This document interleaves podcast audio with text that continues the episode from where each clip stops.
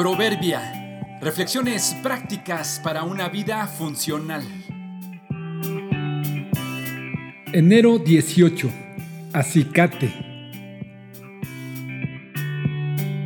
Con buena actitud, los detractores y conflictos pueden convertirse de enemigos a estímulos para mejorar. Tal vez los has visto en vivo o al menos en alguna película o documental. Los grandes depredadores, sea en la tierra, en el aire o en el mar, siempre tienen algún, digamos, acicate que los persigue y los molesta.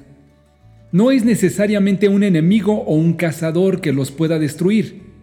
Casi siempre son más pequeños que estos depredadores y fácilmente podrían ser comidos o muertos si el cazador se decidiera voltear y atacarlos pero regularmente no son casados, más bien se mantienen vivos mutuamente.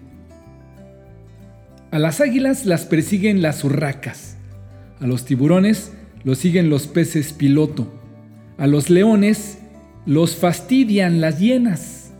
No son sus enemigos naturales, son alguna especie de animal que va tras ellos para quitarles los parásitos o para alejarlos de su territorio o robarles su comida, provocando con estas acciones que los depredadores se muevan de donde están o salgan huyendo, provocados por sus acicates. Los cazadores se mantienen activos para el tiempo de la caza. Sus aguijones no los dejan descansar, contribuyendo con ello a mantenerlos vivos, despiertos y a punto.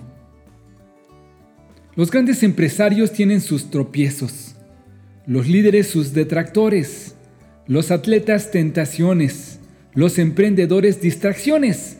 Es más, hasta los abuelos tienen a sus nietos cuando pensaban que ya no tenían energía.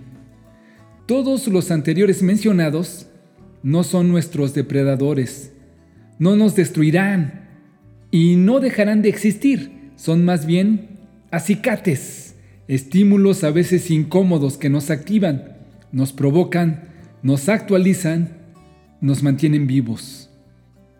No son nuestros enemigos y tampoco nuestros aliados, pero bien podríamos usarlos y estarles agradecidos por mantenernos alertas y forjando nuestras labores y nuestro carácter. ¿Tendrás un acicate por ahí cerca a quien debes agradecerle por estimularte? El hierro se afila con el hierro y el hombre en el trato con el hombre. Proverbios 27, 17.